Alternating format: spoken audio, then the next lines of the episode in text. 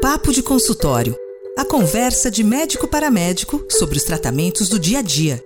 Um oferecimento USK Underskin. Que bom te encontrar no Papo de Consultório, podcast feito para trazer informação de qualidade em dermatologia. Eu sou Eliane Leme, jornalista, e vou te acompanhar em todos os episódios. Aqui no Papo de Consultório, a USK Underskin promove sempre um encontro entre especialistas para que práticas médicas mais modernas sobre a saúde da pele e cabelo possam ser compartilhadas. A ideia da troca de experiências é ótima, né? E o tema de hoje melhor ainda, porque o assunto é quase universal. Queda de cabelo. Quem nunca teve essa preocupação ou conhece alguém que possa ter esse problema, não é? Por isso, queda de cabelo tem sido um tema tratado com cada vez mais frequência dentro dos consultórios médicos, exigindo dos profissionais de saúde mais e mais conhecimento e soluções novas para os tratamentos. Bom, então deixa eu apresentar as nossas médicas convidadas desse episódio, e que são especialistas no assunto, com muita experiência, vivência e reconhecimento na área. Eu tenho aqui a doutora Andréia Munk, que é médica dermatologista, doutoranda em alopécia pela Faculdade de Medicina da USP aqui de São Paulo e coordenadora do ambulatório de tricologia na Universidade de Mogi das Cruzes. Bem-vinda, doutora Andréia. Olá, Eli. Olá, Leila. Um prazer estar aqui com vocês. Isso mesmo, a doutora Leila Bloch está aqui com a gente. Ela é médica dermatologista, especializada em transplante capilar, com um doutorado pelo Hospital do Servidor Público Estadual. Tudo bem, doutora Leila? Tudo bem, Eli? Olá a todos. Olá, Andréia. É um prazer estar aqui. Obrigada ao SK pelo convite para participar desse podcast. Bom, eu que agradeço a presença de vocês e deixa eu explicar aqui para os nossos ouvintes como é que vai funcionar a dinâmica desse podcast. É mesmo uma conversa entre a doutora Leila e a doutora Andréia. Assim a gente aproveita melhor o tempo desse podcast, mas eu não posso perder essa oportunidade para fazer uma pergunta. Doutora Leila, doutora Andréia, eu tenho 53 anos e nos últimos, sei lá, 6, 7 meses eu perdi acho que 30, 40% do meu cabelo. É, foi um susto, na verdade. Eu não esperava passar por isso. Eu já estou em tratamento, já tenho visto é, os resultados desse tratamento e acho que vai dar tudo certo. Mas olha, eu tenho que confessar, foi um baque, viu? Assim, eu tive que me manter firme ali para não, não me perder nesse momento que foi um momento difícil, viu? Um momento complicado para principalmente para as mulheres, né? Com certeza. Essa é uma, uma queixa que acontece muito e frequente ali quando a gente tem alguma modificação da quantidade ou da qualidade dos nossos fios, porque a gente tem uma relação direta disso com a nossa aparência, consequentemente com a nossa autoestima. Você percebe isso também, né, Leila, no dia a dia do consultório?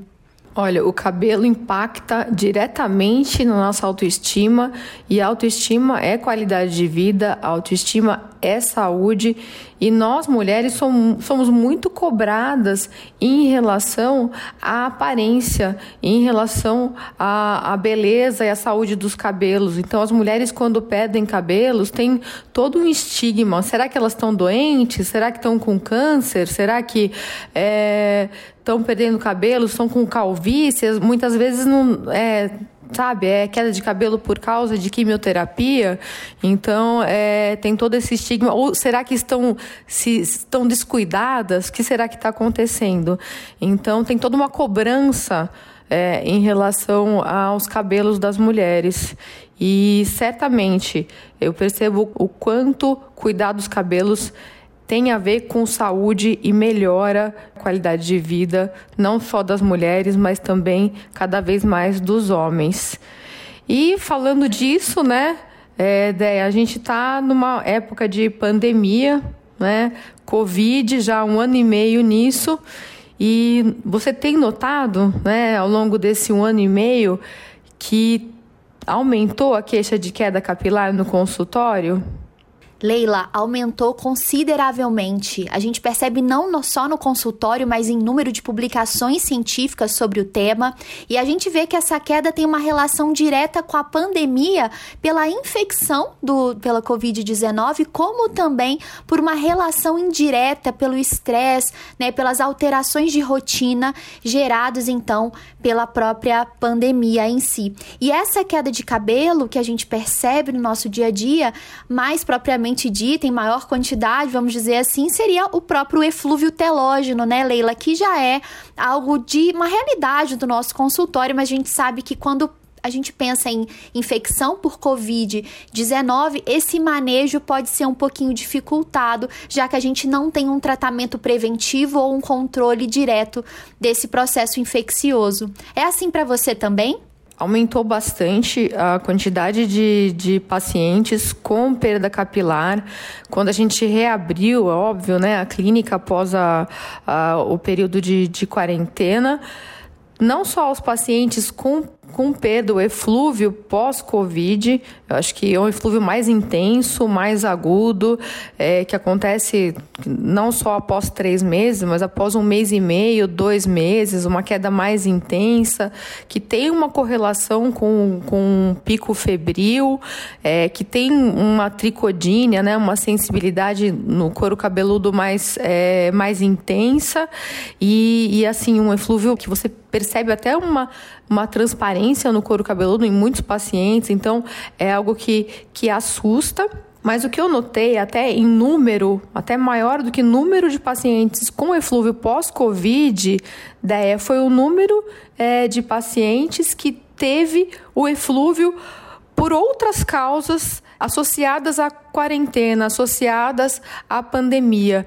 É, eu não posso dizer que foi por um estresse, assim, né? Porque não é um estresse de maneira geral, mas é, alterações de sono, insônia, familiares acometidos, então eflúvio por um estresse pós-traumático, alterações da rotina, por exemplo, ah, ficou em casa, lavou menos o cabelo, piora de dermatite seborreica associada a, a alterações de rotina, piora da qualidade de alimentação, aumento da ingesta de bebida alcoólica também.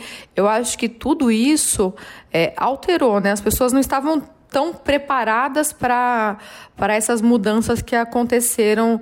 É, então, teve um aumento de, de queda de cabelo de maneira geral, até em número, mais pacientes procurando por conta disso do que propriamente o eflúvio é, pós-Covid. Eu percebi, Leila, e complementando tudo que você já falou que eu concordo, houve um aumento da percepção da queda, né? Então, piora dos fatores relacionados à queda, mas a pessoa mais em casa, ela não perde o cabelo mais no carro, no caminho, é, no supermercado, então ela fica ali paradinha, às vezes o chão é, favorece um pouco, o chão mais claro, e com isso a pessoa também sentiu o aumento da percepção. Então, tem vários fatores aí, além do que a gente gente tem hoje em dia essa, esse contato maior virtual da pessoa se olhar mais. Então, houve um olhar maior, sim, para aparência e, consequentemente, para autoimagem, né? Como que você se vê. Então, é, eu acho que isso fez um foco maior aí na, na saúde capilar. Sim, muitas vezes aquele cabelo, né, que cairia, que cairia na academia, que cairia no trabalho, caiu todo em casa e muitas vezes você varrendo o chão percebe, você é, acaba tendo uma percepção maior da queda. Mas até não deixa de ser uma oportunidade, né, de, de, dos nossos pacientes, porque aqueles que se preocupam mais com a, com a queda, com o eflúvio, são os que muitas vezes estão abrindo um quadro de alopecia androgenética também, né? São os pacientes que, que já têm, né, muitas vezes vão, vão até o consultório por um eflúvio, mas que já têm um quadro inicial de alopecia androgenética, por exemplo exemplo, já tem um outro tipo de perda. E é a nossa oportunidade como dermatologistas de iniciar um tratamento para esse paciente, até por um eflúvio que é autoilimitado, né? O eflúvio pós-Covid ou outro tipo de eflúvio autolimitado, mas para uma androgenética que é, que é crônico. Então, ele já inicia um tratamento mais precoce. Então, é, também é um momento, uma oportunidade de, de já iniciar e orientar esse paciente. E eu gostaria de perguntar, né, como é que te, você está tratando esses pacientes com eflúvio pós-Covid? É difícil esse tratamento, já que, como eu falei anteriormente, a gente não tem um tratamento preventivo propriamente dito que a gente pode tentar é um estímulo à fase anágena, que é a fase de crescimento dos fios, através de medicações já conhecidas como minoxidil, o tópico ou agora mais, né, uma nova visão aí terapêutica, o minoxidil oral e os nutracêuticos, eles também podem entrar nessa tentativa de acelerar a fase de crescimento.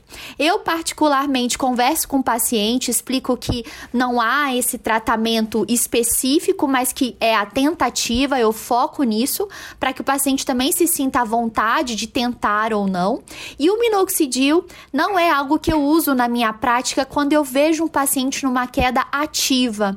É, eu tenho receio de haver uma piora ainda maior da autoestima com a queda, o shedding provocado pelo minoxidil nos primeiros dias. Então eu evito caso o paciente não tenha alopecia androgenética. Né? Acho que essa busca, Leila, que você se referiu anteriormente, de saber se o paciente tem um eflúvio puro ou se ele tem alguma alopécia de base, isso sim vai fazer que um paciente não repile completamente, é fundamental. Então, só revisando aqui o que eu falei, nutracêuticos eu acho uma ótima opção e minoxidil eu deixo para um segundo momento ou caso o paciente tenha um histórico ou né, um diagnóstico ainda não determinado de alopécia androgenética. E você, como é que você tem feito na sua prática? Eu acho que lembrando, né, que a gente tá, tá aprendendo, né? São momentos como esse que em que a ciência acaba se desenvolvendo é, mais rapidamente, né? Infelizmente, são momentos de salto da ciência também. Uh, então, pelo que eu, que eu entendi, você trata o, o eflúvio pós-Covid como um eflúvio pós-infeccioso em geral, né? Eu acho que é isso também. A gente tem que orientar o paciente que ele é autolimitado, nutracêutico é importante, nós temos que é, explicar né, que você não tem muito como prevenir, mas sim como auxiliar no processo de, de repilação é, mais rapidamente nutracêuticos. Eu, diferente, oriento que é, é, oriento o uso de minoxidil loção. Eu sei que é algo que é controverso, mas oriento o paciente que pode ser que ele, que ele é, tenha um pouco de shedding inicial, mas que é para que ele tenha uma repilação é, mais intensa, mais importante após. Né? Não uso o minoxidil oral para eflúvio, embora tenha é, colegas é, utilizando, mas não uso, embora tenha, é, tenha uma experiência e goste bastante do minoxidil oral, mas para alopécia androgenética. Uh, e vou aproveitar o gancho então para perguntar. Eu acho que é, que é uma novidade aí que tem, tem nos animado tanto, né? O minoxidil oral. É, como você tem usado o minoxidil oral é, e em que casos, em que pacientes, Deia? Leila, o minoxidil oral eu acho que veio para ficar, né? Assim como Covid-19, a gente também ainda tem aprendido sobre ele, principalmente quando a gente pensa em segurança da medicação, né? Então, a gente tem aprendido, eu acho ele uma excelente droga. É, eu acho que modificou a realidade do consultório. Eu acredito que para você também, Leila. Minoxidil oral me surpreende, me surpreendeu, continua me surpreendendo, surpreende os pacientes também. Veio para ficar. Tô de acordo. Exatamente, porque mudou, acho que principalmente a adesão né? A gente sabe que o minoxidil loção ele funciona, ele tem uma resposta terapêutica, mas muitas vezes a gente não chega nessa resposta terapêutica que é realmente prolongada, pelo menos um ano para a gente conseguir o efeito completo disso, e os pacientes muitas vezes não chegam nesse momento por não conseguir uma adesão, um uso regular da medicação. Então, o minoxidil oral veio para facilitar o dia a dia, né, facilitar essa posologia, essa adesão do paciente ao medicamento, e eu vejo ele como excelente opção também, além da adesão frente a um paciente não disciplinado, quando o paciente tem alguma alteração de couro cabeludo. Por exemplo, a dermatite seborreica que a Leila falou relacionado à pandemia, né? Mas a gente pode ter uma dermatite seborreica mais pronunciada em pacientes com alopecia androgenética e com isso a gente pode ter um paciente que tenha um couro cabeludo com maior possibilidade de irritação também, por essa dermatite já instalada. E aí ao passar o minoxidil loção, a gente pode piorar essa dermatite, atrapalhando novamente a adesão do paciente ao tratamento. Então, veio para esse, esse paciente também, além da disciplina, veio para um paciente que tem alergia à medicação, né, alergia ao minoxidil. Tem os pacientes, desculpa, que tem sensibilização ao propileno glicol, né, ao álcool do minoxidil loção, então minoxidil oral é uma opção.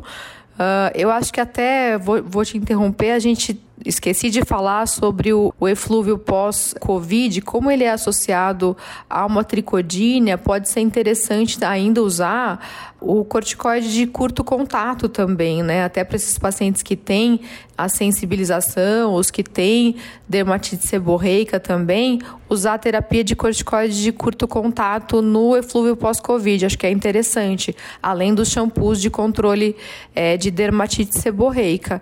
Agora, muitas vezes o paciente ele não gosta muito de usar os tratamentos tópicos no couro cabeludo, né, ideia?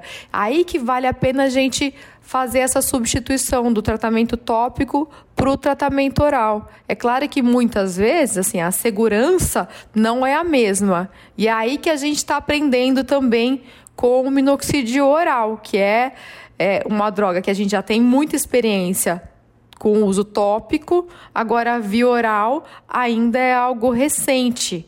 Então a gente ainda está aprendendo sobre os possíveis efeitos colaterais e por conta disso a gente tem que ter cuidado com as doses de medicamento, né? E que doses que você costuma usar, iniciar? É, como que é seu protocolo de minoxidil oral, tanto para homens quanto para mulheres, Deia? Eu tento sair um pouco, Leila, da visão recente acadêmica. Eu vejo que é, nos estudos científicos há uma dose mais alta, mas eu encontro nos meus pacientes com acompanhamento fotográfico mesmo uma resposta satisfatória com doses mais baixas. Então, como eu faço? As minhas doses iniciais são de meio miligrama por dia para os homens e 0,25 miligramas por dia para as mulheres. A cada três meses, então, voltando com esse acompanhamento fotográfico, retorno à consulta, eu faço faço novamente as fotos e, de acordo com a satisfação do paciente com o número de fios que eu encontro ali, o aumento ou não da densidade capilar, eu posso aumentar para o dobro da dose de cada dose inicial. Então, para as mulheres, eu posso aumentar a cada 0,25 miligramas por três meses e os homens, então, a cada meio miligrama a cada três meses, até chegar numa resposta satisfatória. E, claro, num limite para a mulher de 1 a 1,5 miligrama por dia e no limite dos homens de 2,5 a 5 miligramas por dia, mas já confesso para você, Leila, que eu nunca cheguei nessa dose final. Queria saber a sua opinião sobre isso. Hum, eu tenho uma dúvida. A partir do momento que começa a ter uma resposta, você estaciona nessa dose ou quando o paciente responde, você se anima e vai aumentando? Eu interrompo na dose satisfatória, porque a gente sabe que a alopecia androgenética ela tem é, padrões de estabilização e até momentos de piora. Então eu reservo esse aumento da dose para quando eu chegar nesse momento com o meu paciente. Porque eu falo que é bom a gente ter o coringa, né, e, e saber quando usar o coringa. É bom ter estratégias para ter um plano de tratamento a longo prazo, né? Porque a, a alopecia androgenética é, ela é crônica, né? E é como se fosse um jogo de, de xadrez. Então você tem que ter estratégias de tratamento, um plano de tratamento para ter o paciente a longo prazo. A gente não, não pode queimar todas as, as etapas e, e ficar com o que é simples, básico é, e que funciona a longo prazo, porque também às vezes o paciente se confunde com muitos tratamentos, né? Mas vamos lá, vamos é, com o minoxidil oral. Uh, a gente sabe que é, um quarto das mulheres tem hipertricose com minoxidil oral é, na dose de 1 miligrama. Né, o minoxidil oral tem uh, os estudos de equivalência de, de eficácia com, uh, uh, com o minoxidil tópico a 5% duas vezes ao dia a 1 miligrama. Então, eu, eu geralmente com os homens eu inicio um miligrama por três meses. Uh, e se eles não têm nenhum efeito colateral, eu inicio um miligrama é, juntamente com a finasterida de manhã. Uh, e se eles não têm nenhum efeito colateral, depois de três meses eu aumento para 2 miligramas e assim permaneço. Geralmente não aumento mais do que isso. E os efeitos colaterais pode haver hipotensão, pode haver é, hipertricose. A gente tem que alertar para o risco de é, edema de membros inferiores, edema de face. Lembrando que o paciente tem que ser é, rígido, né? Não pode ter nenhuma é, E as mulheres é, também, esses mesmos efeitos colaterais, elas se queixam, se incomodam mais com esse risco de, é, de hipertricose, que é um incômodo mais estético. Então, eu não aumento mais do que um miligrama nas mulheres. Uma outra dúvida que eu tenho é: geralmente você substitui ou você associa o minoxidil oral? Leila, eu tem as duas opções, eu acho que a gente não tá fechado numa única opção. Depende muito é, daquele voltando à adesão do paciente, né? Se é um paciente que não aplica de jeito nenhum, não dá para associar. É, mas e se não teve resposta terapêutica, também não vejo uma necessidade. Mas nesse momento de ajuste de dose, na melhor dose para aquele paciente, de satisfação mesmo da densidade capilar, eu acho uma boa opção, né? Se possível, eu converso isso com o paciente, associar e eu faço faço muito uma terapia combinada. É, então, quem já viu aulas minhas do Neocil, enfim, eu gosto muito de associar o minoxidil tópico com o Neocil loção. Eu faço essa dobradinha para tentar aumentar é, tanto a adesão do paciente também e manter uma forma de manter ali o minoxidil e ter as respostas positivas ali medicamentosas do neocilloção que trazem ações anti-inflamatórias, antisseborreicas.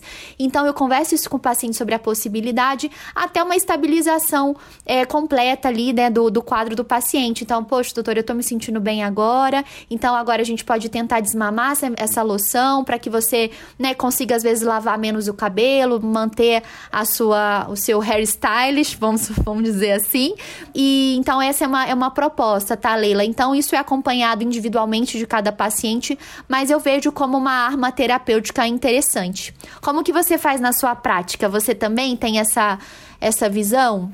Bom, é, geralmente eu busco uma associação, né, dele do tópico e do via oral, mas muitas vezes o que acontece é que o paciente acaba é, substituindo por conta. Então eu falo que o interessante seria a associação, mas pela facilidade posológica eles acabam é, fazendo uma substituição. Então é, é, algo espontâneo, né? Desculpa, só te interrompendo, mas complementando o que a gente está falando, o único momento que eu realmente não associo, Leila, é quando o paciente tem um prurido importante pós o uso da loção.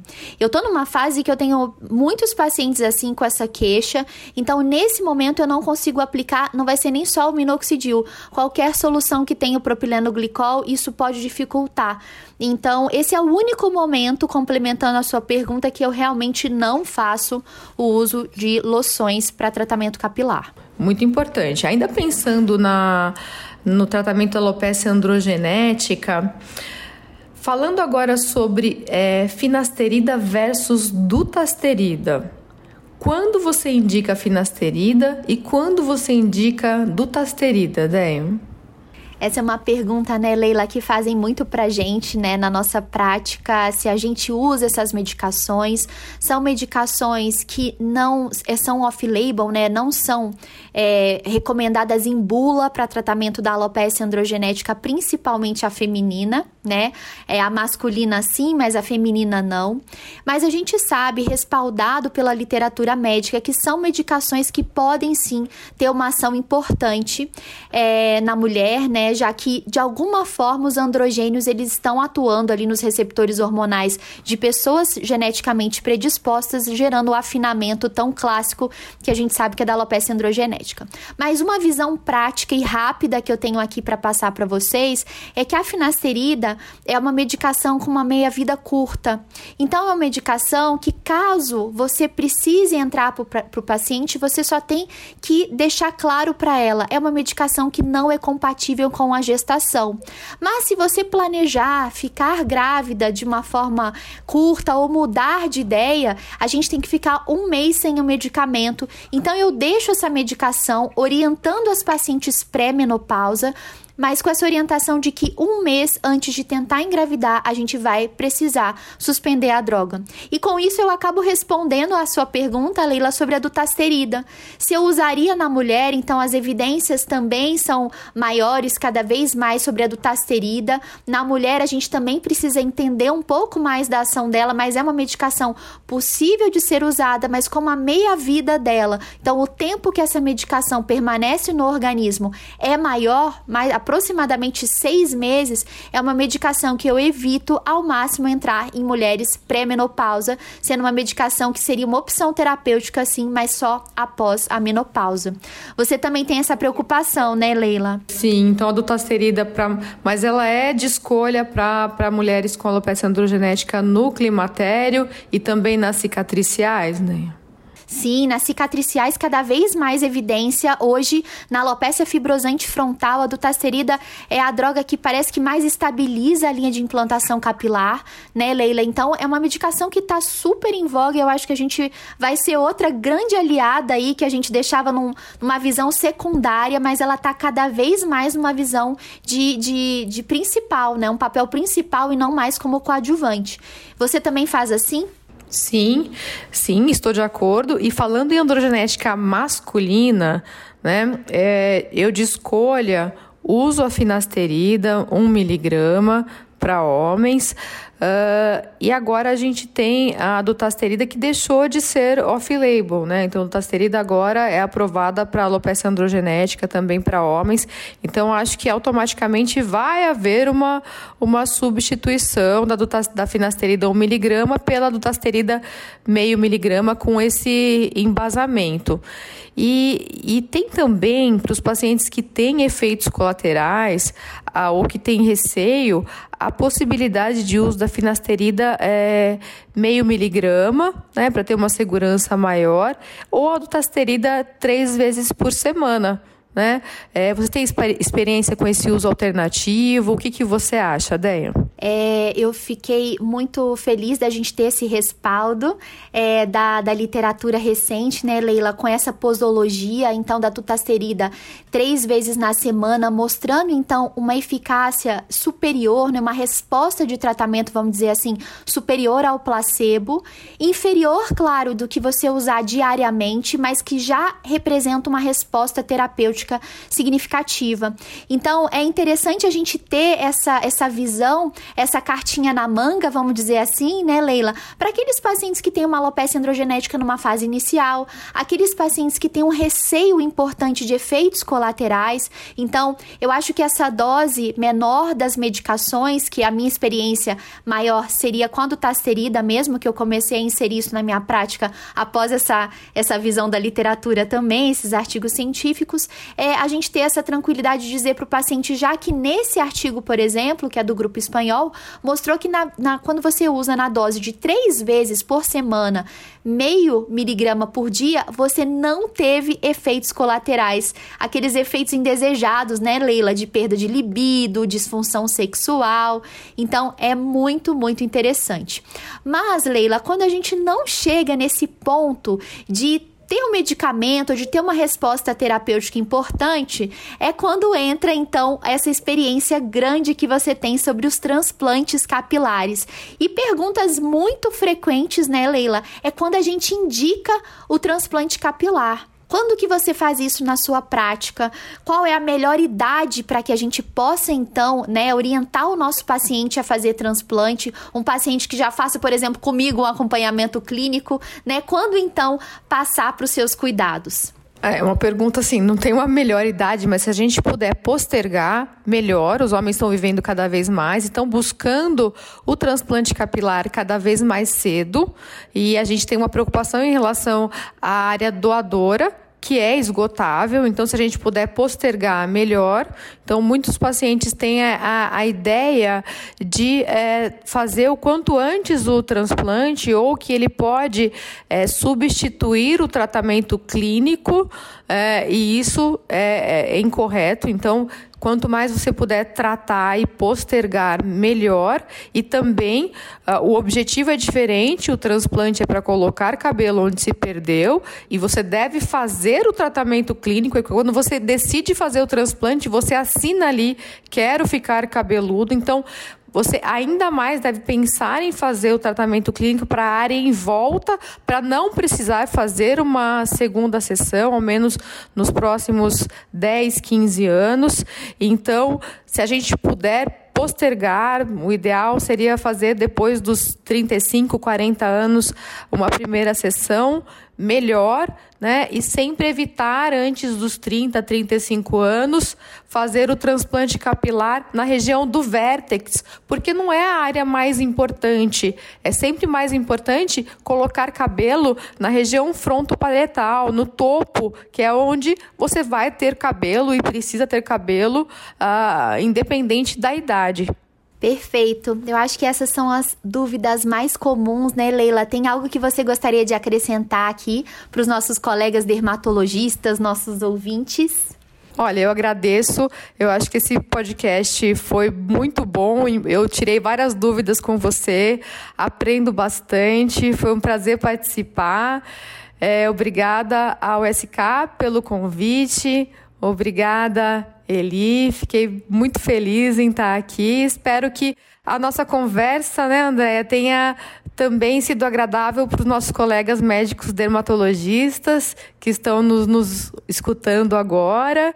E estou à disposição para participar de novos papos de consultório com você. Olha quanta informação! Nossa Senhora, eu tenho certeza que eles vão querer, viu, doutora Andréia e doutora Leila? Muitíssimo obrigada por compartilhar essas experiências todas e essas informações que deu para perceber que são informações novas, né? Atualizadas, importantes, né?